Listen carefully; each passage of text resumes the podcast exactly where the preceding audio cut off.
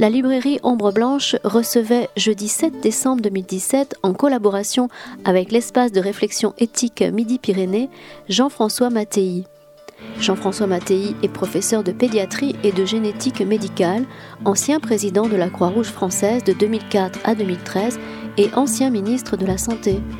Il y présentait son nouvel ouvrage intitulé Questions de conscience de la génétique au post-humanisme, paru aux éditions Les liens qui libèrent.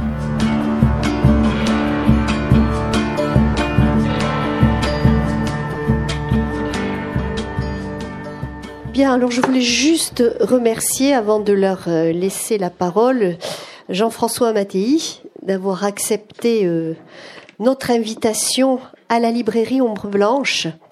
Invitation que nous avons un petit peu programmée grâce à l'EREMIP avec lesquels nous travaillons régulièrement tous les mois, mois et demi. Donc merci à eux, merci à leur travail. Et euh, Jean-François Mattei donc va vous présenter son livre Question de conscience de la génétique au post-humanisme. Et pour cela, je remercie le professeur Patrick Calva de bien vouloir, d'avoir accepté de l'accompagner euh, pendant trois quarts d'heure autour de son livre. Et puis ensuite, bien sûr, euh, vos questions seront même euh, agréablement attendus. Voilà, merci à vous tous d'être venus ce soir en tout cas. Je vous laisse la parole. Merci madame, merci de... Je, vous prie de m'excuser, voilà, il Il faut le mettre sur mode avion exactement.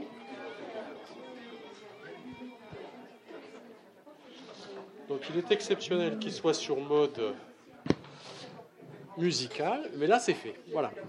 Donc euh, merci Madame Cardona de cette introduction, euh, mesdames, messieurs, euh, chers collègues, chers amis. J'ai le, grand plaisir parce que c'est n'est pas une acceptation que de venir présenter et débattre avec Jean-François Mattei.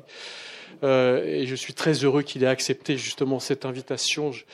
Je, me réjouis d'avance de ce, débat et, et, des questions que vous aurez sans doute à, à poser à son terme. Jean-François Mattei est médecin, il est pédiatre, professeur de génétique médicale. Il a eu euh, de nombreux attraits et de nombreuses occasions de montrer son intérêt pour l'humanisme en général. Au cours de ses mandats électifs, il a prouvé son investissement, en particulier au travers de la Commission des affaires sociales de l'Assemblée nationale, puis a été ministre de la Santé, et puis euh, a récemment quitté ses fonctions de euh, président de la Croix-Rouge, dans euh, lesquelles il a là aussi eu l'occasion d'exercer cet humanisme. Il va nous parler de son dernier livre, Questions de conscience. Ce sont ces questions de conscience, mais vous allez voir que ce sont des questions universelles. Et je suppose que tout un chacun ici doit euh, se poser à propos d'un des thèmes ou des autres qu'il a abordés. ces questions de, conscience, c'est la base euh, et le fondement de notre humanité euh, qui euh, s'en ressentirait si nous ne le faisions pas. Donc Jean-François Mattei a, à l'occasion de ce livre, déroulé une dizaine de grandes questions, de grandes thématiques dans lesquelles l'éthique vient se confronter à des tensions sérieuses et à tenter d'y répondre par diverses manières, et en particulier en réintroduisant des questionnements là aussi fondamentaux et en émettant parfois beaucoup une logique du doute et en nous renvoyant à nos propres images qui étaient générées par la réflexion qu'il mène au travers de ces chapitres. La première question que je souhaiterais lui poser, afin qu'il puisse nous introduire le pourquoi de, ce livre, qui reprend beaucoup de thématiques qui lui, sont chères et qui ont été développées euh, par le passé dans d'autres ouvrages en particulier, aussi dans de nombreuses conférences, euh, je voudrais lui demander pourquoi il a éprouvé le besoin de revenir sur ces questions et d'en faire un exposé aussi clair aussi, je dirais, mature dans les réflexions préalables qu'il a pu avoir. Monsieur Mattei. Euh, merci Patrick. Euh, merci à, toutes et à tous, ainsi qu'à Madame Cardona d'avoir organisé cela. C'est avec plaisir que je me trouve parmi vous, parce que, en conscience, je considère que ceux qui pensent avoir des choses à partager doivent le faire. Et donc, euh, ça n'est pas euh, du haut d'une chaire magistrale ou d'une tribune que, je voudrais vous parler, mais je voudrais partager un certain nombre de réflexions. Euh, je crois d'abord que nous vivons une période particulièrement étrange, et je dirais même assez cruciale. C'est une période de transition. Bien sûr, il y en a eu beaucoup tout au long de l'histoire, je ne vais pas les détailler, mais les Lumières, la Révolution et d'autres ont été aussi des périodes de transition. Mais celle-ci est très particulière parce que aujourd'hui, 70 ans après, l'homme n'a toujours pas répondu aux questions que lui ont posées Auschwitz et la Shoah, Hiroshima, le goulag. Cette période de la Deuxième Guerre est très particulière parce que des guerres, il y en a eu, il y en a toujours, mais elles ne sont pas aussi bouleversantes que ce qui s'est passé dans la Deuxième Guerre. Je connais bien aussi la Première Guerre. Mon grand-père l'a fait, a été blessé dans la Somme, et c'était horrible. Mais c'était un combat entre des militaires, entre des soldats, euh, euh, et il n'y avait pas cette préoccupation de génocide, de, solution finale. Il n'y avait pas le nucléaire euh, qui anéantissait toute une région et il n'y avait pas le goulag qui se dessinait en Union soviétique derrière le rideau de fer. Et, et donc, ayant pris conscience de cela, l'homme s'est posé une question très simple. Mais Comment des hommes ont-ils pu faire ça à d'autres hommes? Quel est le fondement de notre humanité pour avoir été capable de nous conduire de la sorte? D'ailleurs, euh, je me plais à le dire parce que dans une librairie, c'est bienvenu, mais euh, cette Deuxième Guerre mondiale, 70 ans après, elle inspire encore je ne sais combien de romans la preuve, le prix Goncourt, l'ordre du jour, le prix Renaudot, la disparition de Joseph Mengele, on n'a pas fini de questionner cette période-là. Et deux types de, réponses se sont présentées. La première a été une réponse qui s'est raccrochée à quelque chose qui avait déjà été inventé dans l'Antiquité par euh, Aristote dans un livre qui s'intitulait L'éthique à Nicomaque. Premier livre dans lequel il essayait de distinguer le bien du mal, le beau du laid, le juste de ce qui ne l'est pas. Ce qui est intéressant, mais peu de gens le savent, c'est que Nicomaque, en réalité, le père, c'était le père d'Aristote, il était médecin. Et donc c'est assez intéressant de faire le lien. Mais cette, cette éthique, elle s'est perdue dans la nuit des temps, dans une théorie, comme beaucoup de théories philosophiques. Elle a été l'objet de réflexions, euh, Spinoza notamment et d'autres, mais jamais de portée pratique. On n'a jamais parlé d'éthique véritablement. Et euh, là, c'était l'occasion de faire appel à l'éthique et on a vu un questionnement éthique surgir. Ça a été le Code de Nuremberg qui a décrété après les horreurs des médecins nazis, je citais Mengele, que l'homme ne pouvait pas faire l'objet d'une expérimentation et que quoi qu'on veuille faire sur lui, il fallait son consentement explicite, éclairé. Et, et tout cela s'est poursuivi par la deuxième déclaration universelle des droits de l'homme, qui mettait en avant l'égale dignité de tous les hommes. Je veux dire qu'on avait euh, les éléments. Euh, mais néanmoins, c'est resté encore du domaine de la théorie. Car euh, je suis là dans les années 46, 47, 48, et il a fallu attendre 2003, euh, 1983, pardon, 1983, pour que soit créé le premier comité consultatif national d'éthique. On a traversé une période étonnante. Il y a eu la loi sur la contraception, éminemment éthique. On a eu la loi sur l'interruption de grossesse, éminemment éthique, et d'autres. Jamais le mot éthique n'a été prononcé, alors que pourtant c'était revenu à la mode. Et alors ce qui est assez extraordinaire, c'est que c'est la médecine qui, en quelque sorte, a fait franchir le pas de la théorie à la pratique, parce qu'à partir de 1950, peu à peu se sont imposés les sujets sur la transplantation d'organes, et puis sur la génétique, et puis euh, sur toute une, série, la procréation assistée, toute une série de questions sur lesquelles on reviendra. Donc ça, c'est la première réponse euh, euh, qui a été apportée. il y a eu une deuxième réponse, beaucoup plus philosophique, mais, mais celle-là plutôt destructrice. C'est le mouvement philosophique de ce que l'on a appelé les déconstructeurs, avec Derrida euh, et d'autres euh, qui ont contribué à ce mouvement, et qui sont partis de l'idée qu'à partir du moment où l'humanité était morte après ce qu'elle avait fait, il fallait remettre les pièces détachées et tout séparer. C'est de là que viennent la discussion de l'abolition de différences entre les générations, entre les sexes, entre le vivant et le non-vivant, etc., etc. Quoi. Tout est euh, coupé euh, de liens, euh, plus rien n'est à sa place, on perd ses repères. Et à côté des, déconstructeurs, on a le nihilisme, l'existentialisme, bref, Camus, Sartre et compagnie, toute une, une époque où on se dit c'est pas possible cette humanité. Il va falloir la reconstruire. Eh bien, dans le même temps, on a vécu les Trente Glorieuses. Et ça, ça m'a beaucoup. C'était une des raisons pour lesquelles j'ai voulu faire un, petit rappel historique, c'est que mes enfants, euh, qui ont entre 45 et 38, euh, il y en a quatre, euh, se mettent tous ensemble pour me dire Mais toi, tu as eu de la chance. C'était les Trente Glorieuses. Vous aviez tous un emploi, vous aviez le développement, vous, etc., etc. Et je me suis interrogé sur la réalité de ces Trente Glorieuses.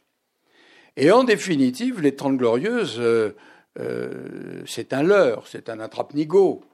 Euh, c'est là que se sont développés les égoïsmes, les individualismes, les matérialismes, les hédonismes. Et, et ça s'est terminé en définitive par le fait que personne n'y a trouvé son bonheur véritable. D'où la révolution manquait de 68 ça n'allait pas, c'était pas satisfaisant. Et donc, on voit bien qu'on est toujours à la recherche euh, euh, de, quelque chose que l'on n'a pas trouvé. Quand je vous dis ça, c'est Trente Glorieuses. Euh, pour les moins jeunes d'entre vous, souvenez-vous, c'est les tricheurs, c'est la nouvelle vague. Bref, c'est un monde qui dit manifestement ça va pas, on est en train de tricher avec la vie. Où sont les véritables valeurs et quel est le secret du bonheur.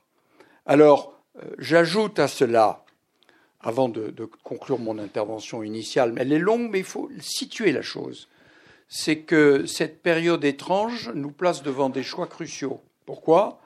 Parce qu'on a la mondialisation, c'est-à-dire la perte et l'effacement des frontières, et donc un questionnement identitaire profond. Mais si tout s'efface et si tout se mélange, mais nous qui on est? Et donc à la fois, comme l'arbre, plus il s'élève et plus il voit loin, mais plus il a besoin de racines profondes pour s'ancrer dans ce qu'il est véritablement. Et puis les valeurs de la société mises en cause par la révolution scientifique, sur lesquelles on va venir à propos de questions, et puis naturellement des questions existentielles sur l'environnement, sur le climat euh, et toutes ces menaces qui nous entourent. Alors voilà les questions que j'ai voulu poser. Finalement, quelle humanité pour demain? Sachant que d'autres se sont mis au travail en disant Mais oui, cette humanité est pourrie. On va faire une post-humanité. On va vous présenter une post-humanité et vous verrez, elle est bien plus séduisante, bien plus agréable. C'est de ça dont on va parler. Vous avez euh, abordé au cours de plusieurs chapitres des, thématiques euh, distinctes, mais finalement euh, qu'ils peuvent fusionner aisément. Et je vous remercie euh, personnellement d'avoir fait ça parce que ça rend la lecture de ce livre extrêmement attractive, parce qu'il est possible de se référer à un chapitre sans avoir à revoir l'ensemble.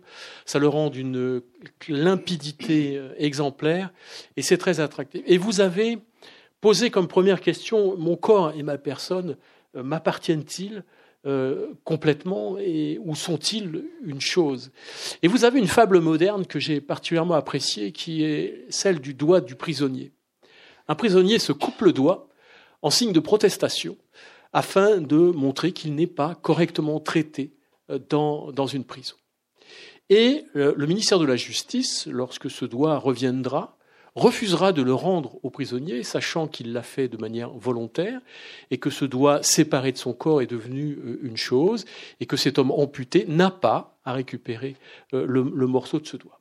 Deuxième euh, anecdote, deuxième fable moderne, vous parlez de cette exposition Body qui a circulé, que j'ai eu l'occasion de voir à Madrid, et qui a été ultérieurement interdite. Alors la question que je voudrais vous poser, volontairement provocatrice, c'est est-ce que mon corps lorsque je fais par exemple le don d'un organe, n'est pas une chose, mais une chose que l'on doit considérer de manière extrêmement attentive et différente des, autres choses. Et c'est là que vient l'éthique. Le corps est-il ma personne ou est-il une chose? La question euh, ne s'était jamais posée. Et quand les Romains ont établi leur code civil, voilà plus de 2000 ans, euh, ils ont distingué deux catégories, les hommes et les choses. Et évidemment, le corps est dans la catégorie des hommes, il est la personne. Et de fait, votre corps est votre personne.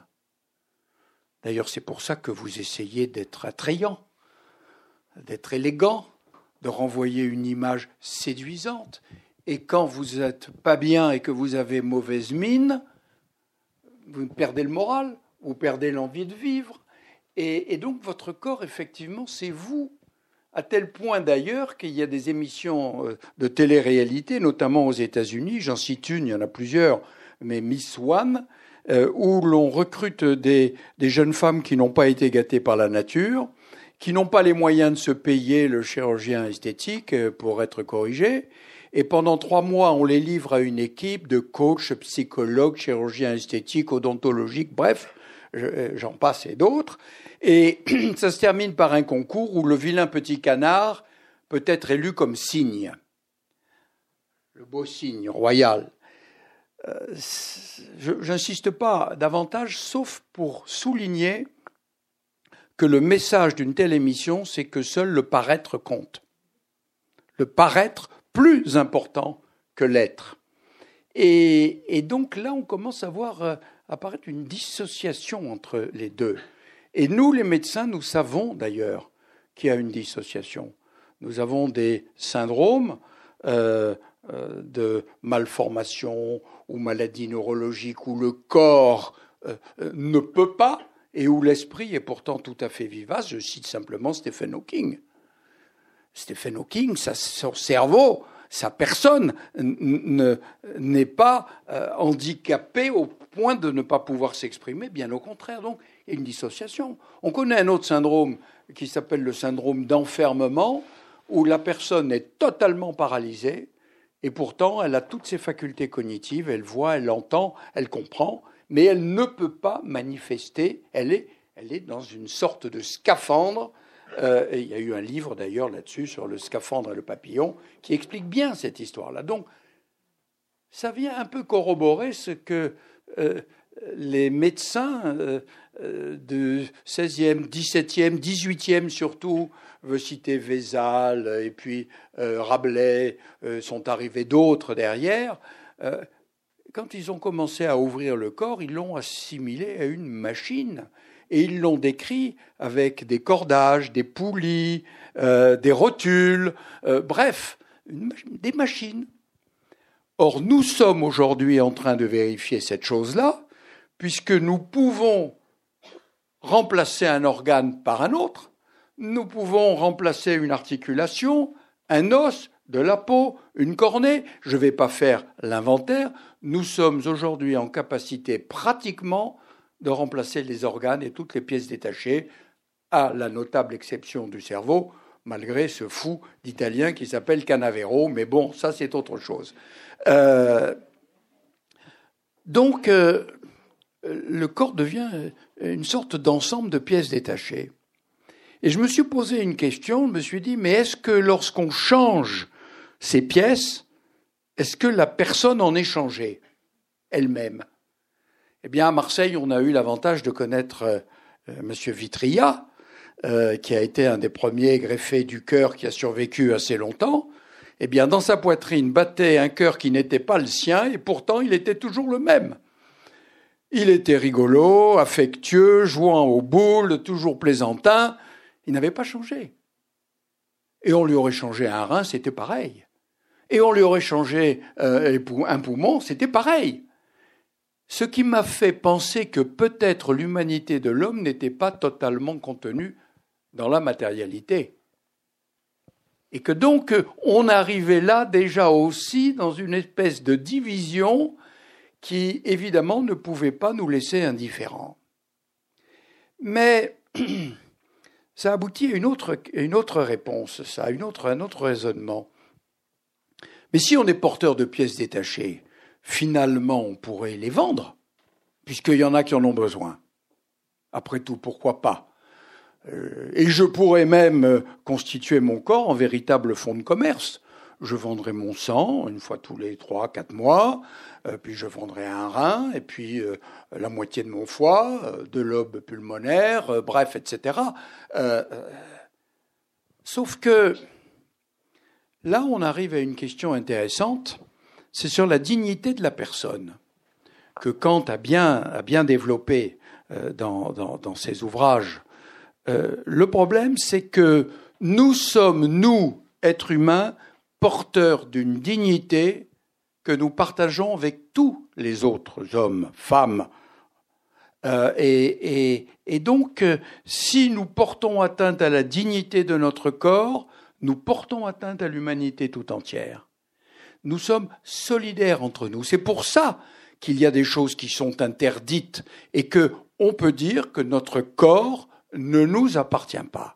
Nous ne pouvons pas le vendre, nous ne pouvons pas l'utiliser à des fins qui seraient contraires au principe de la dignité.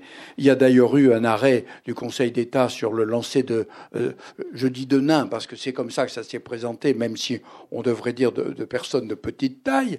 Mais vous savez, c'est une attraction dans les foires les personnes de très petite taille se blottissent dans le fût d'un gros canon et sont propulsées à des dizaines de mètres dans un filet. Et un jour, le maire d'une municipalité s'est quand même inquiété en disant Mais euh, est-ce que c'est pas une atteinte à la dignité de la personne de se donner un spectacle comme ça? Et euh, l'affaire est remontée jusqu'au tribunal. Le Conseil d'État a dit oui, on peut interdire cette pratique car elle est contraire à la dignité de la personne, et ça a été confirmé quelques années plus tard par la Commission des droits de l'homme à l'ONU. Donc euh, on voit bien que nous ne disposons pas de notre corps. Et quand j'ai introduit ces, caractères dans la loi, parce que la loi ne parlait pas du corps, euh, tout le temps, euh, on avait évité de parler du corps, y compris les juristes d'ailleurs, et surtout les juristes. C'est très simple. Pour la personne, son caractère euh, trivial est confié au médecin, son caractère sacré est confié au prêtre, religieux, selon les religions, et, et puis le reste, euh, les, juristes avaient bâti un monde de personnes physiques et morales qui ne représentaient en définitive rien dans la réalité physique et tangible, et, il a bien fallu faire rentrer le corps dans le Code civil. Je m'étais attaqué à quelque chose qui m'a valu beaucoup de critiques de la part des juristes, notamment des spécialistes du droit civil. Mais euh, aujourd'hui, je peux vous dire que c'est accepté, c'est pacifié, et tout le monde a convenu qu'il fallait le faire. En définitive, parce que je ne peux pas faire développer trop, il est déjà euh, très tard, mais euh, ça nous amène à une notion très ancienne, reprise par les théologiens chrétiens notamment, qui est la, notion de consubstantialité. C'est-à-dire que la personne est à la fois son corps et ce qui n'est pas son corps, c'est-à-dire son esprit, son âme, sa raison, son intelligence, on l'appelle comme on veut selon qu'on est croyant ou pas. Et donc, cette consubstantialité fait qu'il faut respecter le corps car il est partie de la personne qui l'abrite, en quelque sorte, et, donc, il mérite le respect si on veut respecter la personne. Donc, vous le voyez, c'est un problème qui n'a pas fini de nous, de nous intéresser, mais qui nous a amené à aller encore beaucoup plus loin dans la loi. J'en dis juste un mot.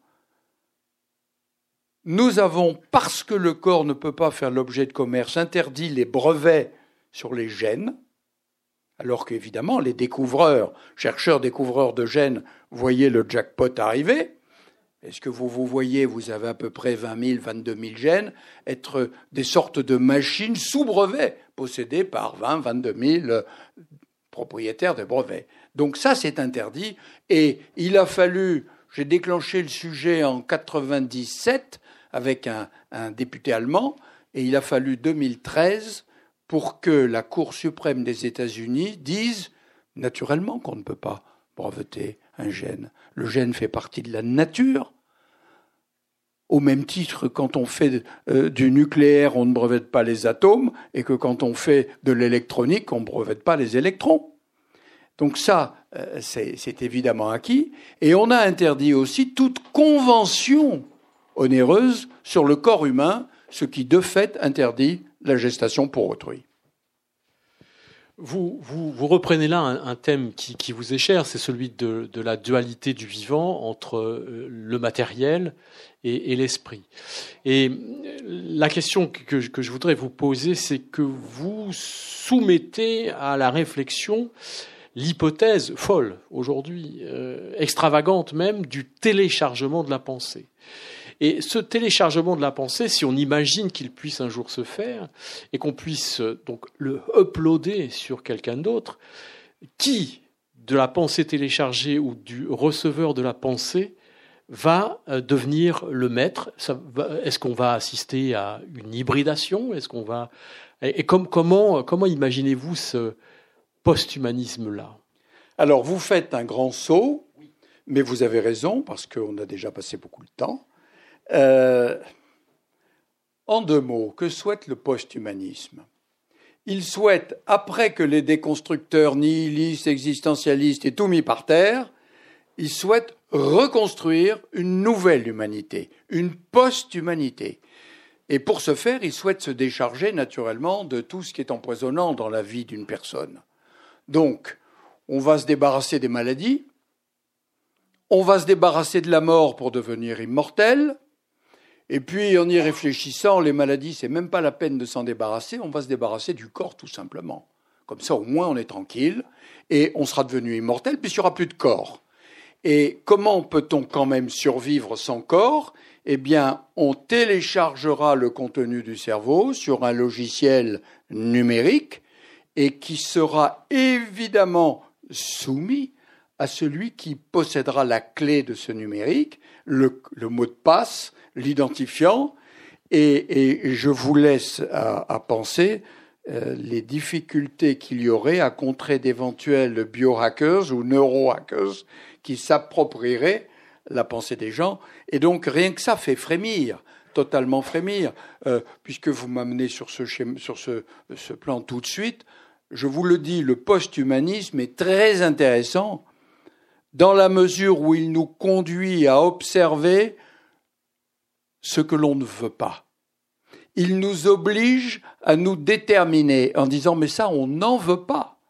Et donc à retrouver un certain attrait pour le corps même vieillissant, pour retrouver un certain attrait à, à vivre dans l'attente du lendemain parce qu'on sait que ça aura une fin à un moment donné, qu'on s'appelle Dormesson ou Hallyday, on y vit comme tous les autres, à un moment, ça s'arrête, et c'est probablement la mort qui donne son sens à la vie. Imaginez qu'il n'y ait plus de mort, eh bien, euh, vous n'attendez plus rien, euh, il n'y a plus d'espérance, puisque les jours se succèdent les uns après les autres dans une monotonie, un éternel ennui, euh, rien ne se passe. Et donc, l'immortalité, tout simplement, humainement, n'a pas de sens.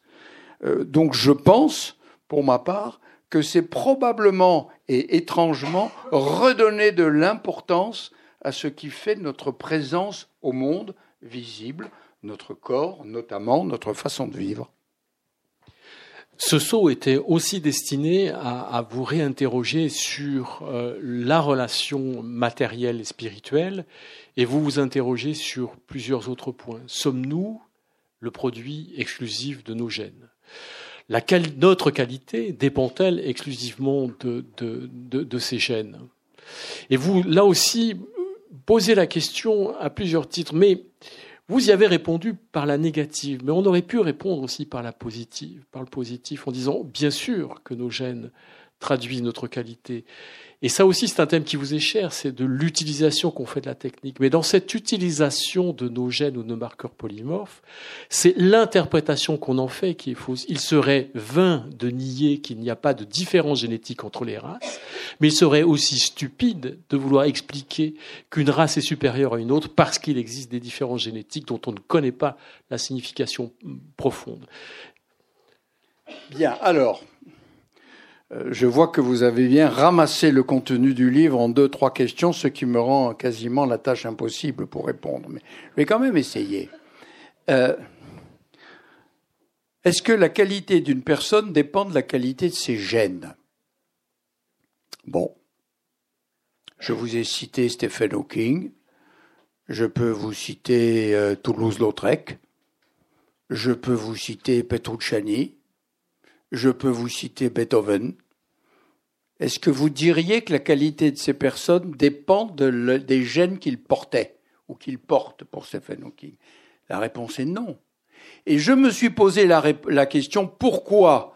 Parce qu'on est sans arrêt sollicité et on peut le comprendre. Je ne condamne absolument pas le diagnostic prénatal, le diagnostic préimplantatoire. Et, j'ai fait mon, métier et j'ai répondu au, au, désarroi, à la désespérance de couples en difficulté.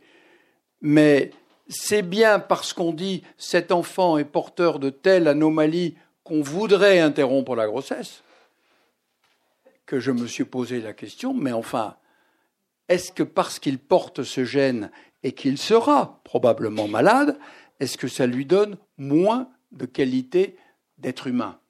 Et je réponds non, et j'explique le recours au diagnostic prénatal par euh, euh, le fait que les gens sont démunis aujourd'hui avec des enfants qui ne rentrent pas dans un moule sociétal, ils se sentent abandonnés par la société, euh, ils n'ont pas les moyens d'assumer, et donc je, je mets leur conduite de côté, j'en ai reçu, je les ai compris, je les ai aidés, mais le fond, c'est que je pense qu'on ne peut pas donner une qualité aux gens en fonction de la qualité de leur gène.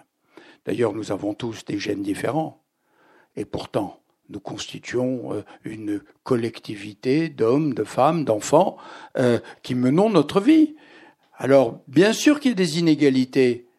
Il y a des gens qui vont battre des records aux Jeux olympiques. Euh, il y en a qui, soulèvent des poids extraordinaires. il y en a qui atteignent un âge canonique. Et puis d'autres qui sont beaucoup plus faibles. Évidemment, Proust était de ce côté-là était pas très verni avec son asthme et il était handicapé d'une certaine manière.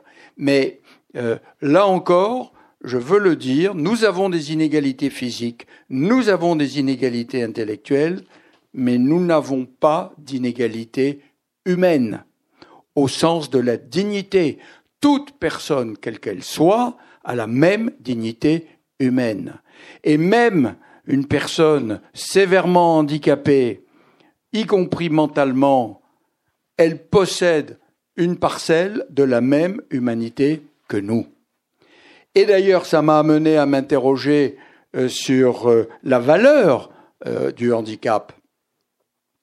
Et, je ne suis pas en train de, de, faire de la philosophie simplement. je sais le poids que représente la charge euh, d'un enfant ou, d'un adulte porteur de handicap. Mais le handicap, probablement a-t-il la vocation de nous interroger sur la vulnérabilité et la fragilité et de nous remettre en question en permanence. Mais est-ce que vous pensez que parce que j'ai ce handicap, je n'ai pas la même valeur humaine que vous? Qu'est-ce que vous pourriez faire pour m'aider? Pour m'accompagner. Il est une mise en question permanente des valeurs que nous portons. Et je vous assure que pour avoir travaillé euh, dans des établissements euh, d'handicapés profonds, euh, j'ai ressenti ça très fortement. Chaque fois, je m'en allais en disant, mais finalement, il m'amène sans arrêt à renouveler mon interrogation et mon questionnement sur le sens de la vie, sur ce que sont les êtres, ce qu'ils portent. Et d'autant qu'il y a une deuxième question que vous avez évoquée, c'est que est-ce que, en définitive, nous sommes, euh, nous sommes définitivement ce que font nos gènes? Eh bien, je suis convaincu que nous ne sommes pas que le fruit de nos gènes. Euh, nous ne sommes pas, malgré notre double hélice et nos 22 000 gènes, nous ne sommes pas programmés avec un destin écrit à l'avance. Euh, bien sûr, il y a des exceptions. Bien sûr qu'on peut me prendre en défaut sur certaines maladies qui vont s'exprimer formellement à un moment ou à un autre, mais globalement, c'est non. Et, et, je vais vous expliquer pourquoi je pense ça. Bien sûr, quand un enfant vient au monde, un enfant d'une femme et d'un homme, il ne ressemble jamais ni à un hippopotame ni à un rhinocéros. Il naît petit homme, il est hominisé. Il est hominisé par ses gènes, par sa biologie. Mais si vous l'abandonnez, ce qui est le cas de quelques enfants sauvages qu'on a retrouvés plus tard, il ne parle pas, il n'a pas appris à marcher sur ses deux jambes, il mange comme un animal. Bref, il ne s'est pas humanisé. Et ce qui est intéressant, c'est que l'homme est la seule espèce animale qui n'est pas totalement héréditaire.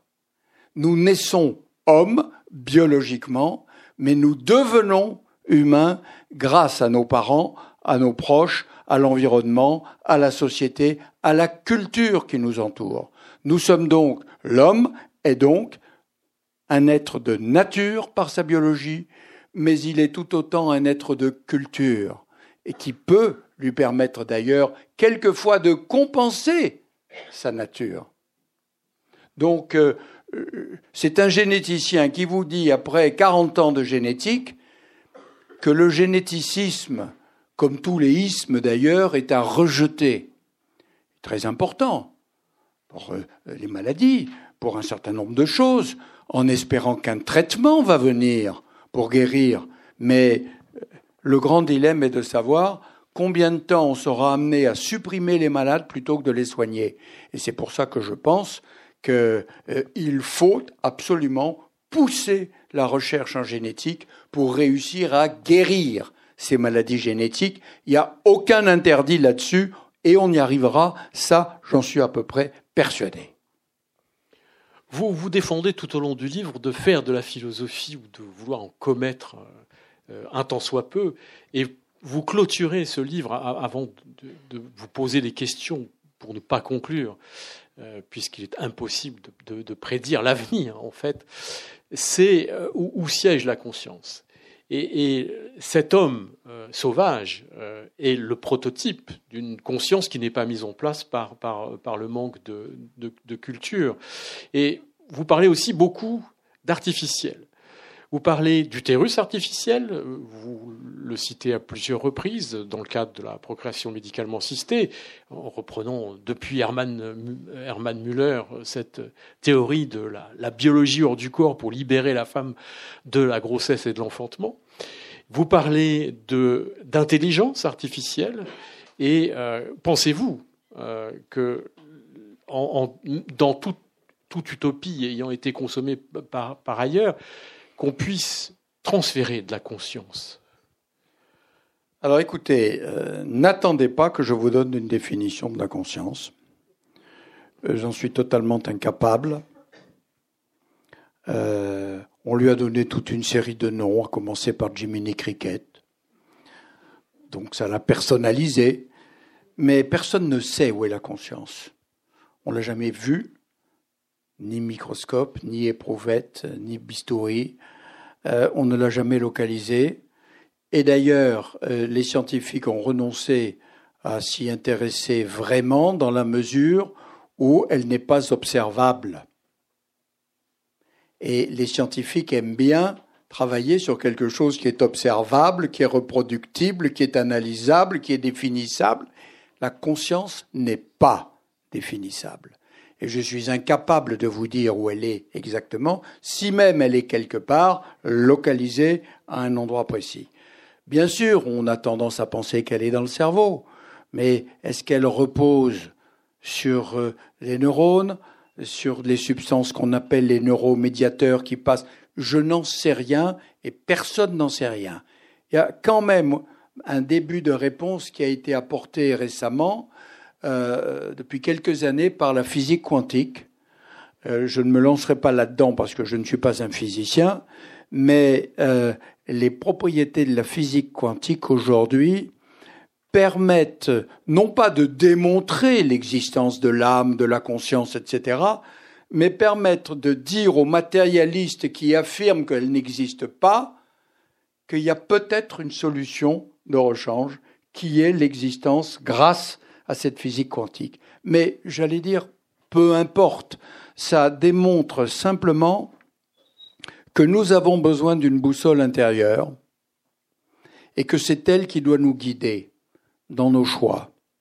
C'est elle euh, qui doit nous permettre euh, un discernement, qui doit nous permettre de, faire des choix. Euh, je trouve très intéressant,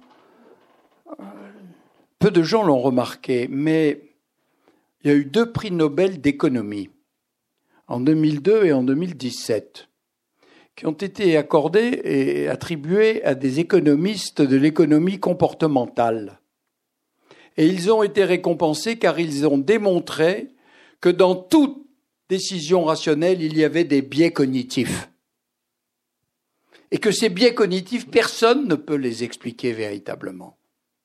Si ce n'est peut-être par une conscience qui a emmagasiné un certain nombre de choses. L'intuition, qu'est-ce que c'est que l'intuition? Vous pouvez me le dire, vous, ce que c'est? Que l'intuition? Qui vous fait tout d'un coup penser que peut-être, etc. Alors c'est à la fois l'expérience, le, déjà vécu, la mémoire, etc. Mais donc euh, moi, je ne pense pas. En revanche, même si je parle de quelque chose que je ne sais ni situer ni clairement définir, je pense que nous en avons besoin. Je pense que nous en avons besoin parce que tout à l'heure, euh, euh, Patrick, vous m'avez lancé euh, une perche pour que je fasse le lien entre la connaissance et son usage. Alors, je vais y répondre là. Quelquefois, quand on tient ce type de discours, on peut être critiqué, voire même quelquefois semoncé par des scientifiques qui nous disent mais avec les raisonnements que vous tenez, on ferait rien, vous êtes contre le progrès, vous êtes contre la science, qu'est-ce que ça veut dire? Mais pas du tout. Je suis en train même de vous dire, il y a un instant, je vous disais, j'attends les découvertes de la thérapie génique. Je les attends. Mais il faut bien faire la distinguo entre la connaissance et son usage. Ce sont deux choses totalement différentes. Euh, c'est Louis le Prince Ringuet dans un, un, livre du début des années 80 qui s'appelait, je crois, La potion d'Astérix ou quelque chose comme ça, ou La potion magique peu importe. Et il disait, mais quand l'homme a découvert le fer, il a fabriqué des couteaux. Et avec les couteaux, il a découvert qu'il pouvait couper sa viande et poignarder son voisin. Eh bien, il est autorisé et conseillé de couper sa viande avec un couteau, mais il est interdit de poignarder son voisin. on voit donc déjà comment on passe de la découverte à l'usage. Il y a des usages qui sont permis et d'autres non. Et je prends un exemple beaucoup plus d'actualité le nucléaire. Personne ne souhaite que se reproduisent Hiroshima, Nagasaki, Fukushima, Three Mile Island, etc. Bien sûr que non. Mais tout le monde souhaite qu'on continue, grâce à la radiothérapie, à soigner les cancers et à les guérir pour un grand nombre. Ce qui veut dire que le nucléaire, on en a besoin pour certains usages, et évidemment, on les repousse pour d'autres. On interdit certains usages. Et, ces usages, je crois que la conscience va nous guider pour les définir. Je crois que c'est extrêmement important euh, de comprendre cela. Et, et c'est pour ça que l'éthique est passionnante. Parce que l'éthique ne nous enferme pas. euh, j'ai souvent entendu la critique, y compris de la part d'étudiants ou de jeunes médecins, etc., en disant mais enfin, vous pouvez pas juger, vous êtes moralisateur, etc. Je leur ai dit non, attendez, vous confondez morale et éthique. Ce sont deux choses totalement différentes, la morale et l'éthique. La morale, c'est un code, une suite de, de, commandements, en quelque sorte, qui sont intangibles, inconditionnels, quelles que soient les circonstances. Tu ne tueras pas, tu ne voleras pas, tu n'exploiteras pas une personne vulnérable. Euh, ça, ce sont des principes moraux. Et donc, la morale, quelque part, elle apporte la réponse avant que la question ne se pose. Si je vous dis, par exemple, est-ce qu'il est bien Est-ce qu'il est autorisé? Est-ce qu'on peut permettre euh, euh, la procréation artificielle pour des couples de femmes? Mais ce n'est pas une question morale. Ça ne s'inscrit pas dans la morale. C'est une question en revanche inédite qui nous oblige à rentrer en questionnement en disant, bon, dans la société qui est la nôtre, eu égard aux évolutions et à tel ou tel ou tel argument, est-ce qu'on peut dire oui ou est-ce qu'il faut dire non? Et, le, le questionnement est ouvert. Il est ouvert. On n'est pas dans la morale. Et donc, je pense qu'on ne peut pas traiter les gens qui prennent des positions sur ces nouvelles méthodes. On ne peut pas les traiter de moralisateurs. L'éthique n'est ni la morale, ni la déontologie d'ailleurs. L'éthique, c'est quand il n'y a pas de règles pour sur lesquelles s'appuyer. Et je dis ça parce que quelquefois, je suis relativement calme, mais quand je vois euh, dans un grand hall euh, euh, d'un grand média le code déontologique, je dis que c'est un oxymore. Le code éthique, pardon, le code éthique, c'est un oxymore, code éthique. Car un code est une succession de règles et l'éthique existe quand justement il n'y a pas de règles et qu'il faut trouver la réponse. Donc l'éthique n'est ni la morale, où les règles sont inconditionnelles, ni la déontologie, les règles sont reconnues et adoptées par tout un corps professionnel en général, et c'est évidemment plus la loi. Et je ne suis pas responsable, je me suis même élevé contre, mais je n'ai pas emporté la majorité. Je suis contre l'appellation de loi d'éthique. C'est un oxymore. Quand la loi passe, l'éthique s'efface. Il y, a, une loi où il y a une règle, il y a un code. L'éthique, on n'en a pas besoin, il n'y a pas de question à se poser, il faut faire ce qui est dit. Absolument. Merci. Je, pense qu'il est temps de, laisser des questions à, la salle. Nous avons euh, à peine survolé, à peine survolé, défriché le début, le, début de ce livre et de son contenu qui est richissime et je vous encourage vivement à le découvrir complètement. Mais euh, on va vous laisser la parole pour des questions.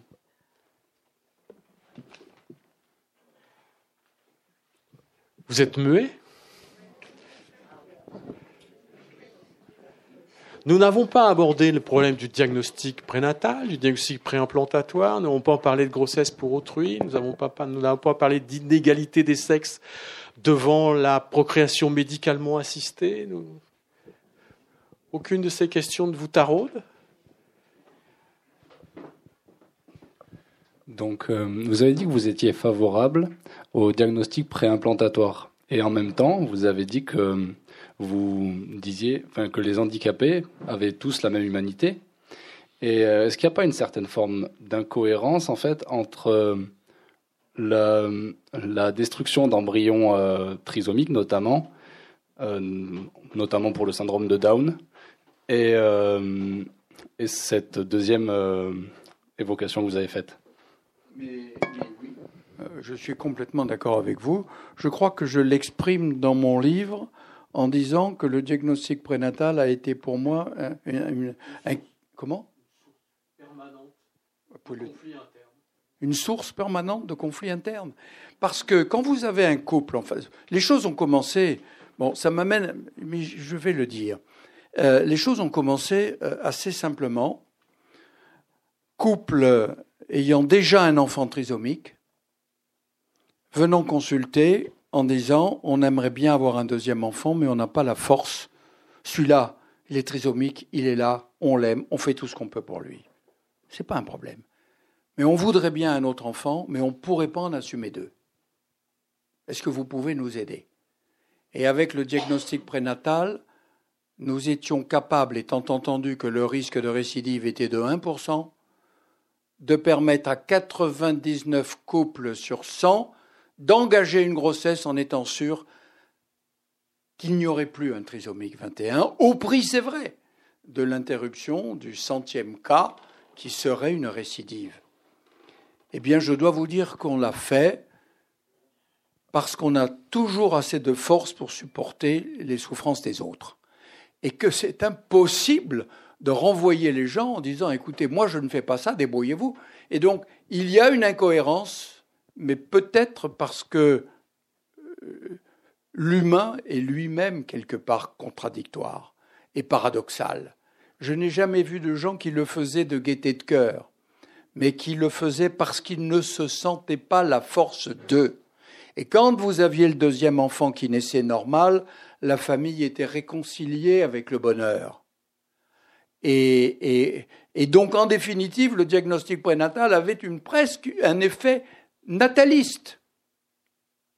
Simplement, il y a ce que j'ai décrit sous le nom de pente glissante, car après, on nous a dit, mais attendez, vous faites le diagnostic prénatal pour les femmes qui ont déjà eu un trisomique et leur risque est de 1% d'en avoir à nouveau un autre, mais toutes les femmes à partir de 35 ans ont un risque de 1%, donc il faut faire le diagnostic prénatal à toutes les femmes de plus de 35 ans.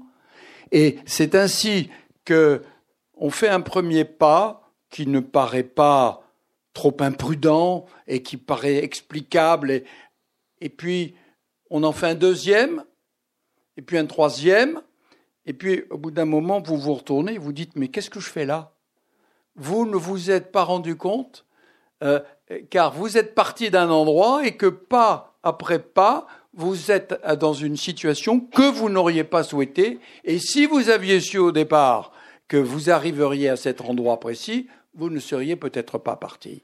Mais le syndrome de la pente glissante, il est dans la vie quotidienne, dans l'éducation des enfants, dans l'autorisation qu'on donne, exception. Mais on a fait une exception, pourquoi on n'en ferait pas une deuxième? Et ainsi de suite. C'est tout le problème de la conscience, justement, d'apprécier, d'évaluer, de décider et d'assumer. Mais la pente glissante est dans, dans l'éthique d'Emmanuel Lévinas, c'est-à-dire la prise en charge de l'autre au travers de son regard, et, et, dans sa souffrance. Et tout médecin qui se refuserait à mettre un pas sur cette pente glissante ne serait pas un médecin qui aurait l'humanité suffisante pour supporter ses patients euh, très, Tout à fait raison d'aborder ce sujet. Vous savez, la médecine pendant très longtemps, et y compris quand j'ai commencé ma médecine et pendant les, les 10 ou 20 premières années, le rapport entre le médecin et le malade pouvait être et était généralement asymétrique. Le médecin debout, sachant, décidant, tout-puissant, et le malade allongé, souffrant, ignorant et dépendant on a eu un premier mouvement philosophique grâce à Lévinas, qui a dit Mais attendez, ça va pas du tout cette histoire. Parce que qui déclenche le système de soins? C'est le malade. C'est lui qui souffre, c'est lui qui convoque, c'est lui qui appelle. C'est son visage qui interpelle. Et le médecin arrive, et son visage est celui de quelqu'un qui vient proposer son aide. Que puis-je faire pour vous? Et en quelque sorte, c'est l'expression de Lévinas, à votre service. Et c'est ce qu'il appelle la rencontre des visages. Et après cette pensée philosophique, euh, il y a eu la loi, la loi du 4 mars 2002, qui est la loi sur le droit des malades et qui désormais fait, reprenant Nuremberg, le code de Nuremberg. C'est pour ça que c'est un tout cohérent en définitive malgré les incohérences internes. C'est un tout cohérent. Le droit des malades a dit, euh, dit, vous ne pouvez rien faire à un malade s'il n'a pas été clairement informé de ce qu'il a, de ce qu'il risque, des, des, traitements possibles, de façon à ce qu'ayant été informé, il puisse librement consentir ou refuser ou choisir tel ou tel thérapeutique.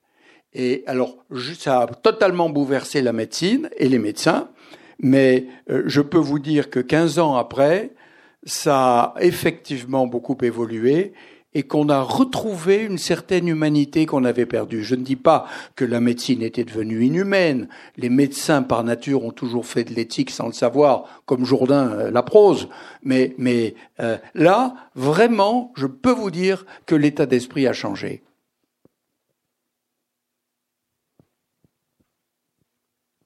Pas de questions? Si, madame.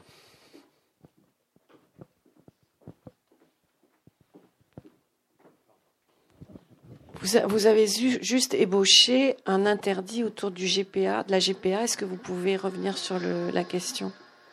Bien sûr. Bien sûr.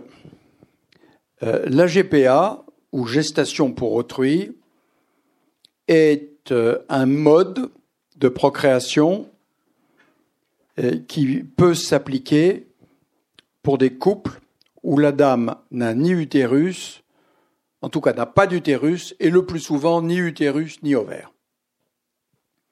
Et donc, euh, on n'est pas du tout dans la situation d'une stérilité masculine avec recours à un donneur de sperme, pas du tout dans la situation d'une femme qui n'ovule pas avec donneuse d'ovocytes, mais là, il n'y a pas d'utérus.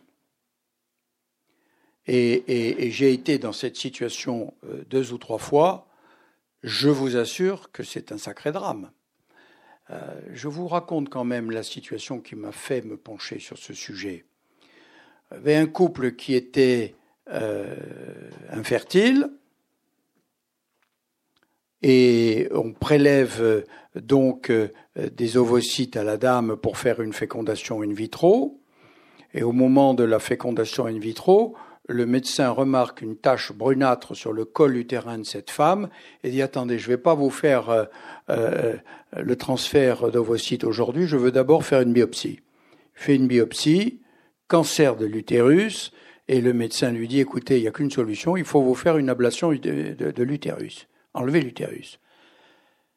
Six mois après, j'ai une lettre de ces gens en disant vous nous connaissez bien, on voulait absolument un enfant, Maintenant, on a des ovocytes au congélateur, on a même des embryons au congélateur, puisque là, la fécondation in vitro a eu lieu, mais on n'a plus d'utérus. Et je me suis dit, effectivement, c'est quand même une situation qui est un peu particulière.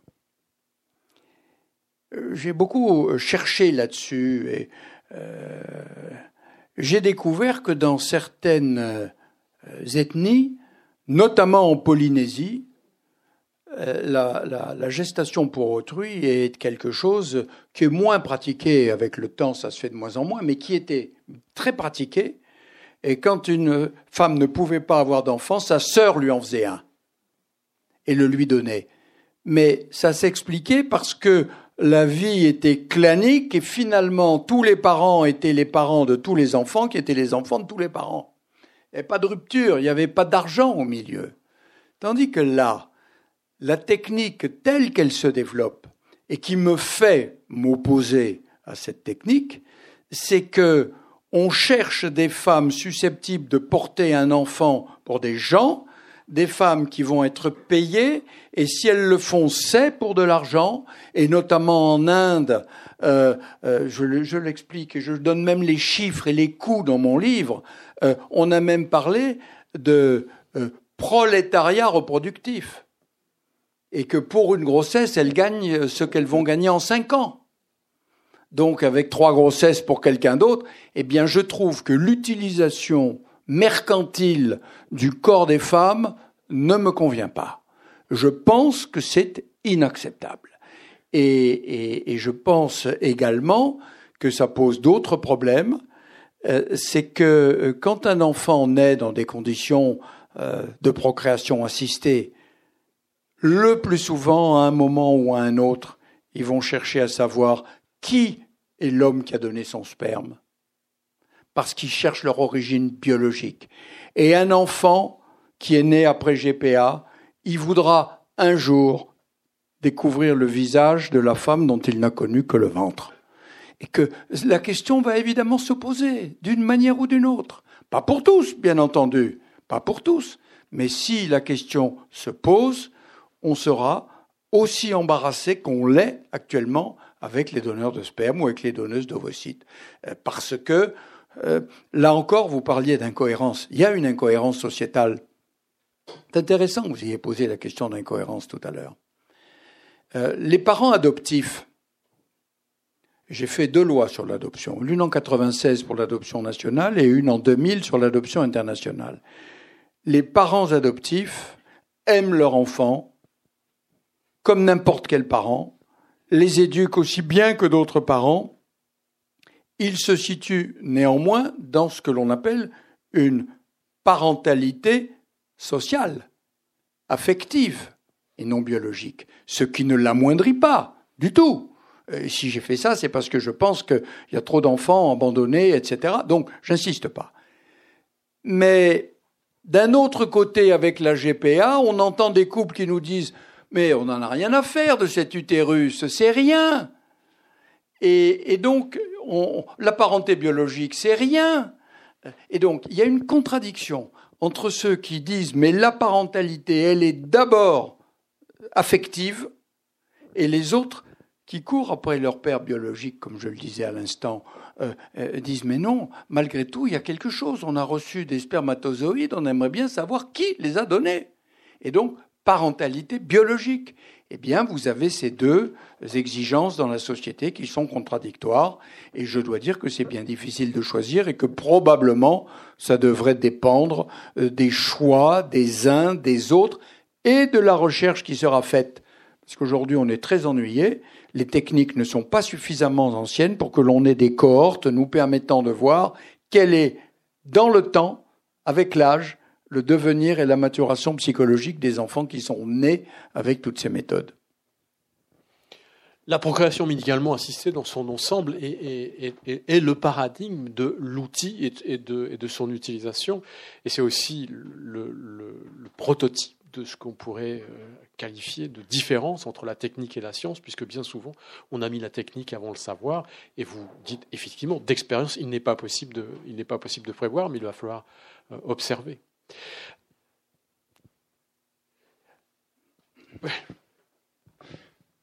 Euh, est-ce que, alors, la procréation médicalement assistée, et euh, actuellement beaucoup discuté pour être élargi notamment aux homosexuels, aux couples homosexuels. Euh, est-ce que euh, le, côté militant, le côté la politisation de ces questions, va pas à l'encontre du débat éthique? Absolument. Vous avez deuxième question pertinente. C'est la raison pour laquelle je suis très réservé sur ce que l'on appelle les états généraux euh, les, euh, conférences citoyens. Euh, j'en ai connu comme parlementaire et comme ministre, et elles sont généralement noyautées par des minorités agissantes et militantes. Et donc, je veux bien mettre en garde là-dessus, il y a toujours quelque chose de politique derrière. alors, qu'est-ce qu'il faut faire? C'est une des questions les plus difficiles qui me trottent actuellement. Est-ce qu'il faut ou non élargir? J'ai pris le problème euh, dans tous les sens. À mon avis, il y a deux approches. La première approche est de dire est-ce qu'une femme seule ou un couple de femmes peuvent aimer un enfant au même titre qu'un couple femme-homme Je réponds à ça oui évidemment, sont capables d'aimer pleinement. Est-ce qu'un couple de femmes ou une femme seule est capable ou sont capables d'éduquer un enfant correctement? Je réponds oui. La question, à mon avis, est évidente. Il n'y a pas de raison de mettre en doute. Et donc, si je prends le problème par le biais des adultes, je n'ai pas de réelle raison conscience de m'opposer à cela. Mais dans cette histoire, on oublie l'enfant. Personne ne s'exprime au nom de l'enfant. On entend le désir de ces femmes, mais personne n'entend l'enfant.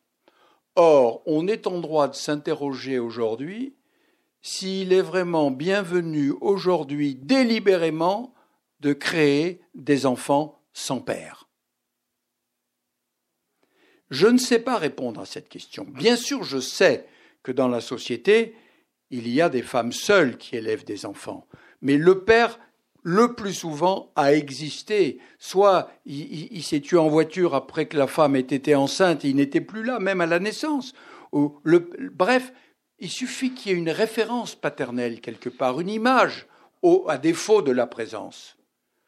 Mais quand il n'y a rien, quand il dit non, ah oui, il y a eu des spermatozoïdes, je ne suis pas sûr que ça, ça n'entraîne pas des désordres. Et donc, euh, l'intérêt de l'enfant ne me paraît pas totalement garanti, et je trouve qu'on a invoqué le principe de précaution pour des choses beaucoup moins graves que pour l'avenir d'un enfant, et donc je suis très réservé sur la procréation pour les femmes seules. Mais bon, c'est ma position, elle peut discuter.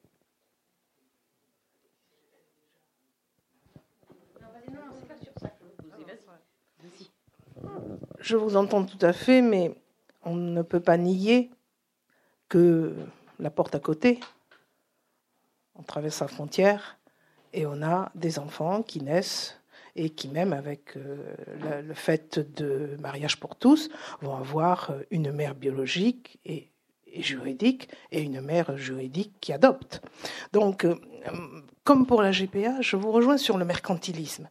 Mais moi, je continue à penser, en tant que juriste, et avec aussi ce que je ressens personnellement, qu'on, ce n'est pas parce qu'on va dire, qu'on continue à interdire, que on va permettre une réflexion approfondie, alors à quelques niveaux intéressants qu'il faille la mener, et que résister à des choses qui sont déjà admises dans d'autres législations, on peut espérer quand même que ces législations ont aussi réfléchi. On n'est pas les seuls Français à réfléchir sur des textes de loi, heureusement. Il y a les Espagnols, euh, tout ce que vous voulez. Donc quelque part, je pense que en France, euh, j'ai déjà été amené à exprimer ça. Plus on résiste à réfléchir au motif que on ne va pas vouloir faire un texte de loi là-dessus, ou qu'on n'est pas assez. Plus on amène à ce que ça se passe ailleurs, dans des conditions plus ou moins intéressantes. Je veux dire, euh, bon, je pense à d'autres hypothèses comme la fin de vie. Et on a le défaut en France, euh, me semble-t-il, au niveau législatif, où on va trop vite, ou on va pas assez vite. Et quelque part, euh, le, fait de dire euh, la GPA, non, en France. J'ai encore vu euh, l'autre jour sur le site de l'Assemblée qu'il y a une proposition de loi qui a été déposée pour qu'on interdise complètement que l'affiliation des enfants puisse être mise sur le sont en GPA. Enfin, il y a des résistances de partout. La, résistance ne me paraît pas opportune, même pour l'intérêt de l'enfant, comme vous l'évoquez, et je vous rejoins. Donc je crois qu'en France, il faudrait qu'on s'empare vraiment de, de ces sujets. Alors, parce qu'on s'en empare pas en fait. Enfin, on, en parle, on en discute, on avance un petit pas avec des pas de côté et des pas de travers. Mais je ne crois pas qu'on pourra faire l'économie dans le système législatif français, puisqu'il faudra une loi obligatoirement pour modifier certains textes qui existent, de parler de la procréation médicalement assistée pour des couples de femmes, qui puisse être faite en France et de voir les conditions, de parler même de la GPA, parce qu'il n'y a pas que les couples de femmes, il y a les couples d'hommes aussi qui ont des demandes d'enfants, et pas uniquement le cas que vous évoquiez de l'absence d'utérus, etc., d'hétéro. Euh, on, on va pas, c'est pas parce que on va résister qu'on va aider à une meilleure utilisation de ces paramètres, puisqu'ils sont déjà utilisés et moins bien. Voilà, ça c'est mon regard et je me permet de vous l'apporter. Eh bien, je vous remercie beaucoup et je vais tenter de, de répondre. Vous, c'est dans le même style? Non, c'est tout à fait. Bon. Il y a un lien, mais c'est. Bon, alors je vais, je vais répondre. Je me permets de vous dire qu'il y a un point que vous avez évoqué sur lequel je suis en totale opposition avec vous. C'est celui de regarder ce qui se fait chez le voisin. Nous avons une culture française, des valeurs françaises, euh, et, je ne pense pas qu'il faille se calquer sur ce que font les autres. Sinon, nous allons arriver à ce que l'on appelle le plus petit commun dénominateur éthique. Ça veut dire la Suisse, la Belgique acceptent l'assistance au suicide. Allez, on est obligé de le faire, sinon ils prennent le Thalys, ils vont à Genève. Il faut qu'on le fasse. Euh, l'euthanasie est autorisée dans certains pays qui nous sont proches, donc il faut adopter l'euthanasie. Ils vont pas aller euh, mourir ailleurs, euh, et, et ainsi de suite. Je pense que nous avons le droit d'affirmer notre position.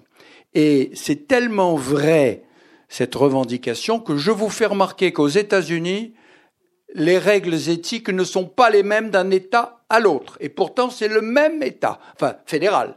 C'est le même État fédéral, que ce soit pour la procréation, que ce soit pour l'IVG, que ce soit sur la peine de mort, les États américains ont des, des, des attitudes totalement différentes.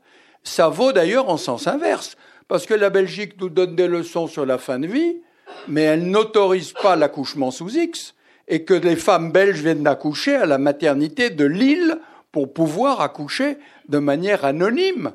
Donc, cessons de nous comparer aux autres et essayons de donner l'exemple parce que, à force de se comparer aux autres, euh, on fera comme les Chinois, et, et, je ne suis pas sûr que ce soit le modèle espéré. Et donc il y a bien un moment où une frontière doit se poser. Moi, je suis assez attaché à nos valeurs en France, et nous avons beaucoup avancé, beaucoup mûri. Ça ne veut pas dire qu'il ne faille pas aller plus loin, mais je vous parle de mon expérience au Conseil européen. Euh, J'ai siégé pendant cinq ans, non pas au Parlement européen, mais au Conseil européen, le Conseil de l'Europe à Strasbourg. Le Conseil de l'Europe, vous le savez, il est en charge de tout ce qui n'est pas économique, et donc les droits de l'homme, etc. Et j'ai été chargé de, porter des textes éthiques. Et euh, sans vouloir euh, m'écarter du sujet, j'y reviendrai, j'ai mené pendant deux ans une discussion avec près de 48 pays différents sur la transplantation d'organes, qui me paraissait le sujet le plus commun, le plus euh, euh, facile à régler. Tout le monde est d'accord. Eh bien, au bout de deux ans, on n'avait pas réussi, réussi à se mettre d'accord sur deux choses. Un, sur la définition de la mort. Nous, nous acceptons le terme de mort cérébrale. Et la moitié des pays en face de moi me disaient, mais attendez, si vous dites mort cérébrale, c'est que c'est pas la mort absolue, la mort seule, la mort tout court. Elle est cérébrale. Nous, on l'accepte pas et on n'a pas réussi à se mettre d'accord sur le consentement présumé, car euh, nous, nous acceptons l'idée que si la personne de son vivant n'a pas fait preuve et n'a pas signifié son consentement ou son opposition, bah de toute façon, s'il n'y a pas d'opposition, on fait comme si elle était d'accord. C'est dans l'intérêt de la santé publique, etc. Mais la moitié des pays m'a dit, mais non, si vous n'avez pas la certitude qu'il est consentant, vous ne pouvez pas le doute doit lui profiter, donc on va le respecter. Et donc vous voyez que sur un sujet comme ça, donc c'est mon dernier chapitre du livre, n'attendons pas de, copier, d'aligner nos, questions éthiques, nous n'y arriverons pas. Les Espagnols, qui sont très avancés, entre guillemets, sur certaines libertés pour des raisons historiques, moi je suis allé les rencontrer, je leur ai dit, mais pourquoi vous permettez tout? Vous savez ce qu'ils m'ont répondu? Ils m'ont dit, après Franco et l'Opus Dei, maintenant on veut faire ce qu'on veut. Et, et, et, et, pourquoi les Allemands sont très fermés? Quand je suis allé les voir en disant, mais enfin c'est étonnant, vous interdisez tout. Ils m'ont répondu, mais vous vous rendez compte, nous, après ce qu'ont fait les nazis, si on autorise ça, on aura les manchettes dans les journaux, ils recommencent. Et donc on interdit. Et donc vous voyez de quoi dépend l'éthique. Et donc, euh, je pense qu'il faut rester ferme sur nos convictions. Alors, je bon. J'ai pas voulu dire qu'il fallait faire du copier-coller. Je me suis peut-être mal exprimé. Je voulais dire que de de ne pas parler de manière approfondie de toutes ces questions actuellement qui sont de plus en plus prégnantes, de ne pas euh, les amener pour avoir peut-être une solution qui sera la nôtre, toujours sous réserve en plus de la Cour européenne des droits de l'homme, bien sûr, ne, ne, nous fait pas avancer. Mais ça se fait, madame. Euh, la Convention d'Oviedo, la Convention d'Oviedo, j'ai contribué et elle est copiée-collée pour beaucoup sur la loi française. La Convention d'Oviedo, mais vous savez combien il y a de signataires Hein, vous savez, sur les 192 pays euh, qui sont à l'ONU ou quelque chose comme ça, à une unité près, parce que ça varie un peu, euh, il y en a pas 30 qui ont signé. Ça veut dire qu'ils ne sont pas d'accord et pourtant c'est un travail issu du Conseil de l'Europe. Donc euh, moi je pense, je vais vous donner encore un exemple très vite.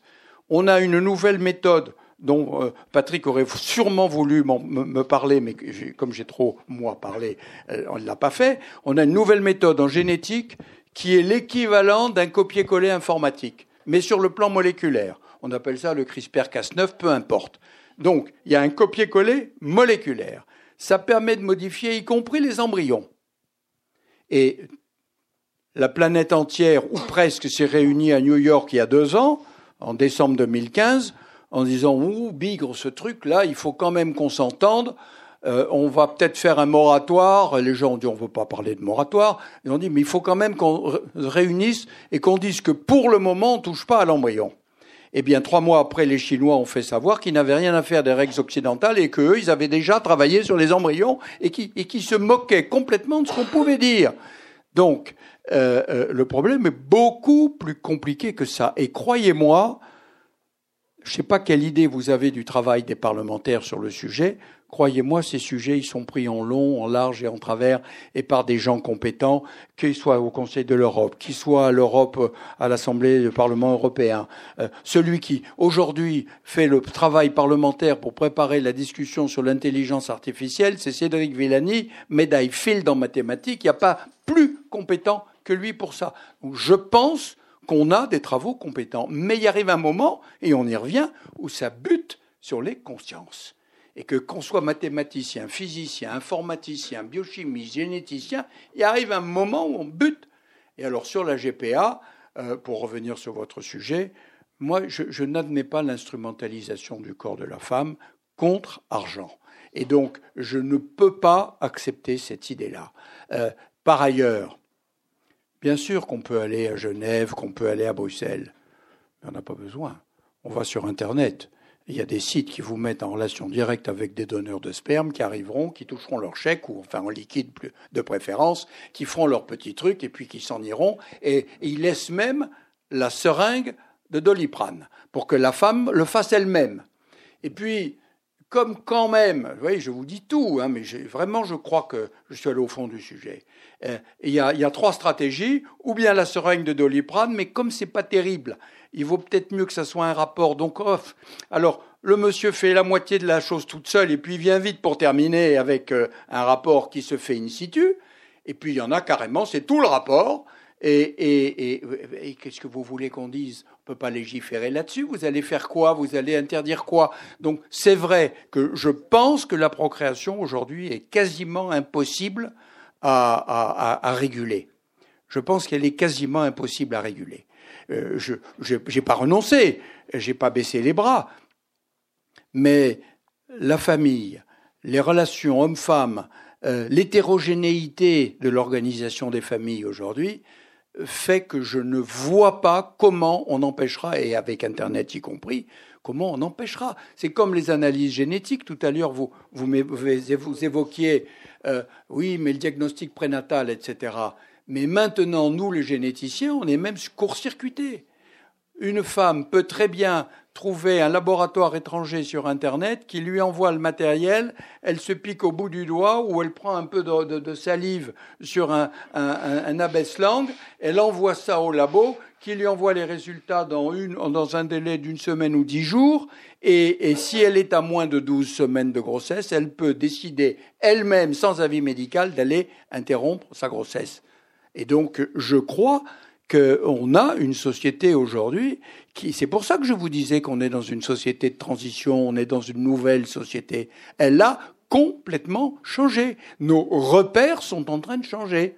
Ça ne veut pas dire qu'il y aura plus de famille à l'ancienne ou actuelle, mais on va avoir des évolutions considérables. Merci. Donc vous avez partiellement répondu à ma question. Ah. parce que vous avez abordé tout à l'heure la question de, euh, ce qui se passe en Polynésie et donc la question de la culture. Et ma question était euh, quelle est justement euh, l'influence de la culture? Vous avez très largement évoqué, mon amie Pierrette a travaillé aussi sur le sujet, donc elle connaît très très bien ce qui se passe en Europe. Vous avez évoqué ce qui se passe, enfin les réflexions du Conseil de l'Europe à ce sujet, c'est évident. mais on se trouve actuellement autant dans l'Union européenne ou dans le monde avec des cultures différentes qui autorise des situations différentes. En particulier, la GPA s'est autorisée en Grèce, s'est autorisée dans certains pays européens, mais uniquement pour leurs ressortissants. Donc ça traduit effectivement la, la notion de euh, une certaine dignité liée à la culture. Et donc ma, ma question est quelle, quelle, quelle, est votre réflexion sur les liens entre dignité et culture? Une question extrêmement intéressante, mais je vois l'heure. Moi, j'arrête quand vous voulez, mais ces sujets nous tiendraient sans arrêt. Hein. Euh, J'ai beaucoup discuté de ces sujets en 93 avec Lévi-Strauss. Euh, quand je préparais mon rapport pour dire à Balladur qu'il fallait légiférer, car sinon ça partait dans tous les sens. Et puis ensuite, euh, avec, j'ai discuté avec Françoise Héritier, récemment disparue malheureusement. C'est elle qui m'a bien affranchi sur les histoires de Polynésie et quand, avec la Croix-Rouge, je suis allé dans ces régions, euh, j'ai vu, j'ai questionné sur place. La culture est fondamentale. Je ne peux pas vous en parler avec euh, certitude parce que je ne parle que de ce, a priori de ce que je peux savoir, mais j'ai entendu dire qu'au Tibet, notamment, il y a des familles sans père et sans mari. Et les enfants viennent au monde tous avec leur mère, mais voilà. Euh, donc c'est vrai. Euh, quand vous allez discuter d'éthique en Afrique, et alors ça je l'ai fait et je suis encore en train de le faire avec la Fondation Croix-Rouge, le mot autonomie, qui pour nous correspond à l'autonomie personnelle, pour eux, l'autonomie, oui, mais elle est soit familiale, soit clanique, et donc la famille ou le clan décide pour la personne. Donc c'est vrai, toutes ces techniques euh, sont soumises dans leur utilisation à des références culturelles, évidemment. Enfin, ce qui me rassure, parce qu'on peut peut-être conclure là-dessus, je crois, c'est que euh, quand je prends le métro, euh, quand je me promène, je vois quand même les couples se former, se tenir par la main et se bécoter, presque tous selon le mode traditionnel. Et je ne suis pas forcément inquiet sur l'avenir, véritablement. Mais ça questionne nos consciences quand même. Mais c'est de la conscience. Bon, je, crois qu'on va, vous remercier vraiment.